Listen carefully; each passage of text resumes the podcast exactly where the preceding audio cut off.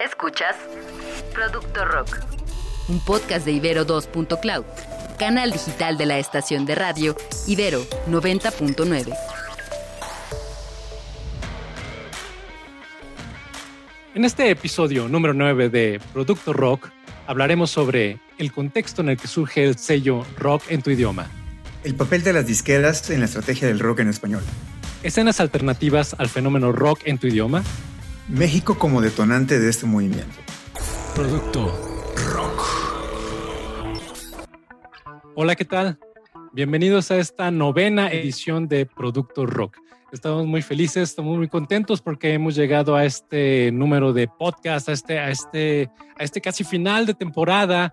Y pues para esta sesión, para este episodio, traemos un tema que nos apasiona mucho y que nos gusta mucho también porque tiene que ver con parte del momento en el que crecimos, parte del ambiente musical con el que crecimos y que de alguna manera se ve rodeado fuertemente también por estos procesos mercadológicos, sociológicos, musicales a, los que, a los que México y también pues toda habla hispana se han enfrentado. Está con nosotros César Castellano. César. Hola a todos, ahí eh, perdón por el celular que se mete. Seguimos en este podcast de Producto Rock grabando en la pandemia y contentos de llegar al episodio número, número 9 con un tema importante y eh, con otros contextos, con otras eh, con otro acercamiento, digamos, al tema, em, que tiene que ver con la mercadotecnia y también con la historia y con lo que estaba pasando en ese, en ese momento que surge en la escena. Bueno, estamos con Laura Martínez Hernández, autora del libro Música y Cultura Alternativa, hace un perfil de la cultura del rock mexicano de finales del siglo XX. Ella nació en la Ciudad de México, donde realizó la licenciatura en enseñanza del inglés en la UNAM en 1993. En el año 2000 obtuvo la maestría en enseñanza del español y en 2005 el doctorado en estudios culturales latinoamericanos, ambos en Michigan State University. Ha sido profesora de lengua y cultura en México y Estados Unidos en el aspecto profesional le interesa la lingüística aplicada y los estudios de cultura popular. Ella también fue docente en la Universidad Iberoamericana Puebla y actualmente es traductora audiovisual. Laura, ¿qué tal? ¿Cómo, te, cómo estás? Un gusto tenerte con nosotros en Producto Rock. Gracias, gracias por invitarme. Estoy muy feliz de estar aquí. Muy bien, Laura. Laura, oye, ¿podrías platicarnos un poquito del contexto en el que surge este sello de rock en tu idioma? ¿Qué, estaba pasando en esos momentos en México? César y yo estábamos haciendo como una, una exploración muy, muy breve y, bueno, en, nuestros recuerdos de esos momentos están, están los hombres G, está Ole Ole. El, temblor. El temblor, exactamente, Alaska y Dinarama. Entonces, entonces hay, hay, hay, cosas que nos recuerdan mucho eh, a esos momentos. Pero ¿qué estaba pasando? ¿Qué estaba pasando en México y en, Latinoamérica, en España en estos momentos, para que se pudiera gestar este, este, este movimiento? Sí, muy, muy interesante. Eh, yo, yo también, y eso de, hecho desde antes de investigar me lo preguntaba, ¿no? Ay, de pronto surgió el rock en español, así como, wow, un fenómeno. Bueno, no es de pronto, ya, ya tenía algo, ¿no? Tenía historia. Eh, a ver, en, bueno, por una parte digo, en México lo que venía sucediendo es que había pasado la década de los 70, que era totalmente diferente a lo que sucedía en la, escena internacional. La escena internacional durante los 70 disparó, o sea, o sea fue la, ¿no? Ahí estuvieron The Beatles y The Rolling Stones encabezando, pero obviamente un montonal de músicos y fue eh, ahí por primera vez en los 70 hubo conciertos masivos y cosas así. Y en México era todo lo contrario. O sea, la década de los 70 en México intentaron eh, boicotear al rock o ah, prohibirlo, no sé. No sé, tal vez pensaban que era como muy disruptivo, se sonaba, sonaba muy vulgar o este. Eh, o era muy disruptivo y simplemente lo, intentaban eh, minimizar. Tal vez pensando que iba a ser una moda que iba a pasar, ¿no? Pero al final no sucedió.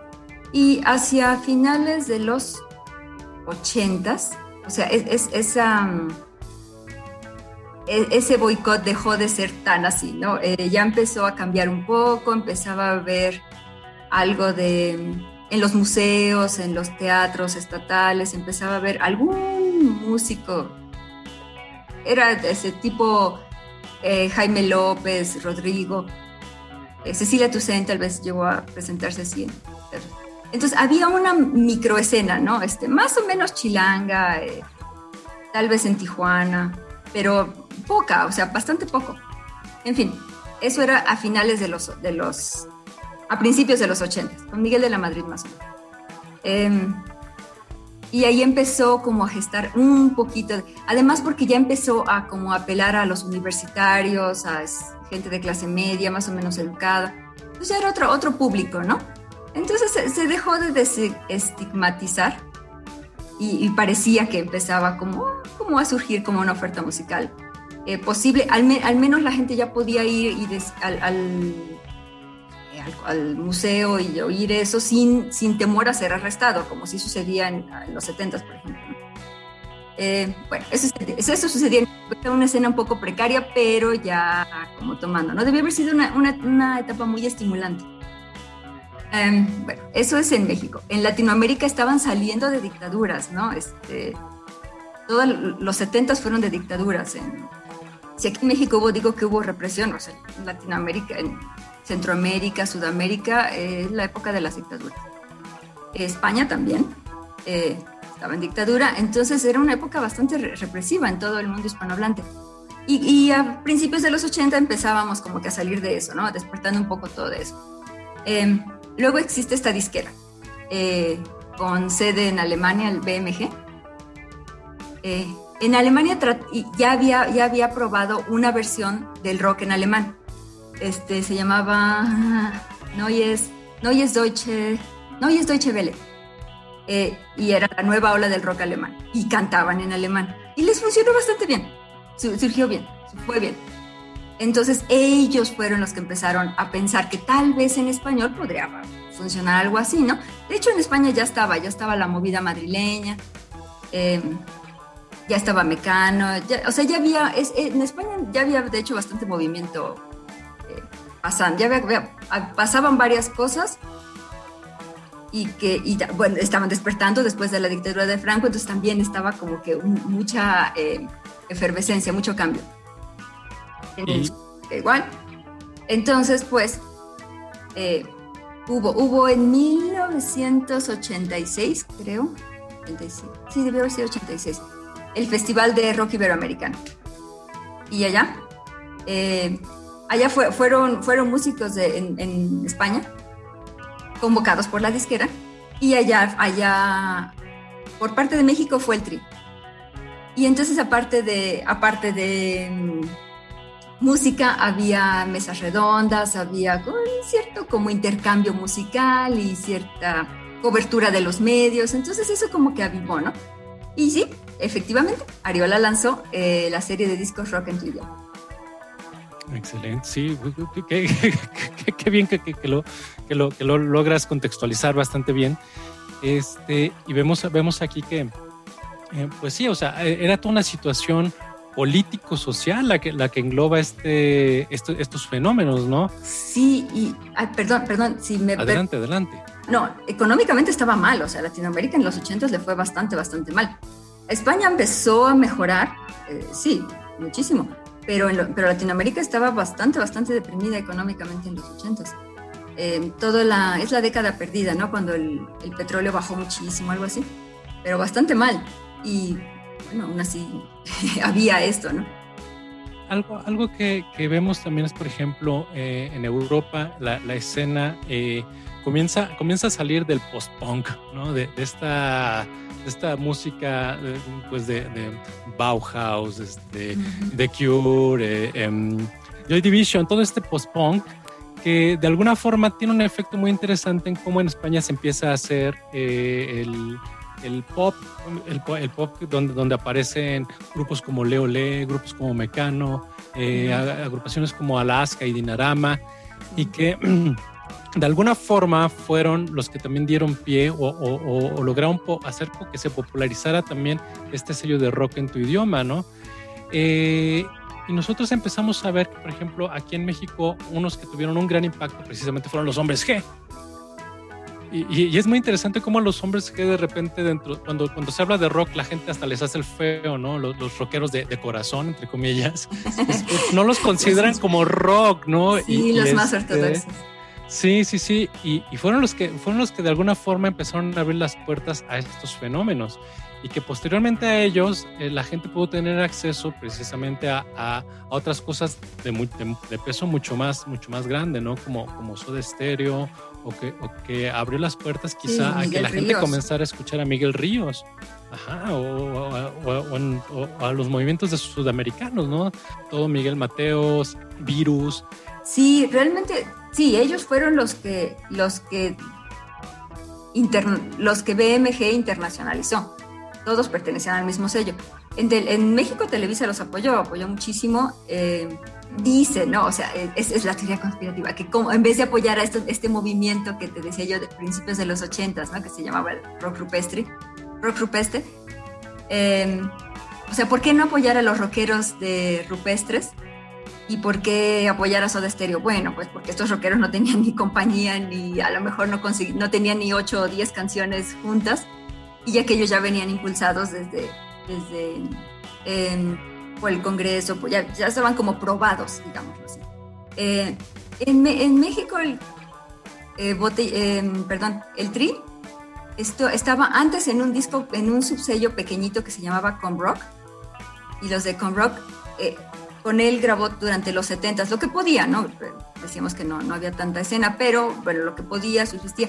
Y en algún momento Wea, compró a Comrock y entonces se quedó con, con, ellos, digamos que los compró, compró el catálogo y se queda con, con ellos. Algunos ya los dejó de producir y, y al Tri lo siguió produciendo, que era el más como sobresaliente. Entonces lo sigue produciendo y así llegó el Tri a Wea, que en entonces pues eh, en aquel entonces hay que decir que, realmente para que un músico sobresaliera y tuviera cierta proyección en radio en un programa o que hiciera conciertos, es que tenía que pertenecer a una disquera grande. Es que tú ahora, mencionas justo eh, eh, como estas dos partes, ¿no? O sea, como eh, estos subsellos. Yo recuerdo también mucho esta, esta temporada de, de, de Lupita, ¿no? Que, eran diferentes también, porque eso, eso también estaba padre, ¿no? Eran, eran bueno, ya, ya hablamos de que sí era súper heterogéneo. Eh, estamos logrando hasta este momento evadir eh, esa pregunta de, cómo definirías el rock, ¿no? Porque, esto es rock, ¿no? Estamos tratando de no meternos en esa parte. Ah, para no llegar a ese avispero. sí, pero y bueno, Panteón Rococó, por ejemplo, pues de dónde le sacan el rock. Pero bueno, o sea, incluso de esto que hablábamos del post-punk y de la música dance que nace en algún momento ahí en los, 80s y que se hace bailable, pero, pero luego pues aquí en estos mismos discos hay, hay música que, o el mismo mecano, ¿no? O sea, es, algo que ya prácticamente es pop, ¿no? O sea, ya, pues podrías ahí, no sé, bueno, vamos a evitar tratar de definir eso en ningún aspecto ni, ¿no? O sea, pero eh, lo que sí es claro es que es muy diverso. Es, un, este, una cosa como término paraguas, ¿no? Que le llaman. Este, es un, término que abarca todo y, y, todo. Y bueno, de hecho yo cuando estaba haciendo mi investigación me entrevistaba con muchos músicos y a todos les decía, este, ¿qué es el rock para ti? Obviamente que todos decían una cosa completamente diferente, ¿no? Yo decía, Dios mío, no me, no me ni siquiera algo de qué agarrarme. Pero bueno, es eso, es, eh, o sea, ahora, ahora en perspectiva se ve que esa era la diversidad, que el, el, el, factor unificante no era un tipo de música específica, sino un tipo de actitud hacia la, hacia la creación, hacia la relación con el público, la relación con la cultura, con la vida, con este, todo, ¿no? Con la libertad, con la política, con el amor era más eso, ¿no? Esa, esa actitud y esta disposición de apertura lo que los caracterizaba, porque efectivamente, como tú dices, es, que es muy, muy, diferente, ¿no? Son muy, muy diferentes. Santa Sabina suena súper diferente que Machete, no. Eh, sí, pero había siempre estas como ganas de, de tener libertad. alguna, en, en, alguna parte de mi investigación de, del libro lo, lo menciono, ¿no? Que hay como, como un, paradigma, ¿no? Y todos, y todos creen que...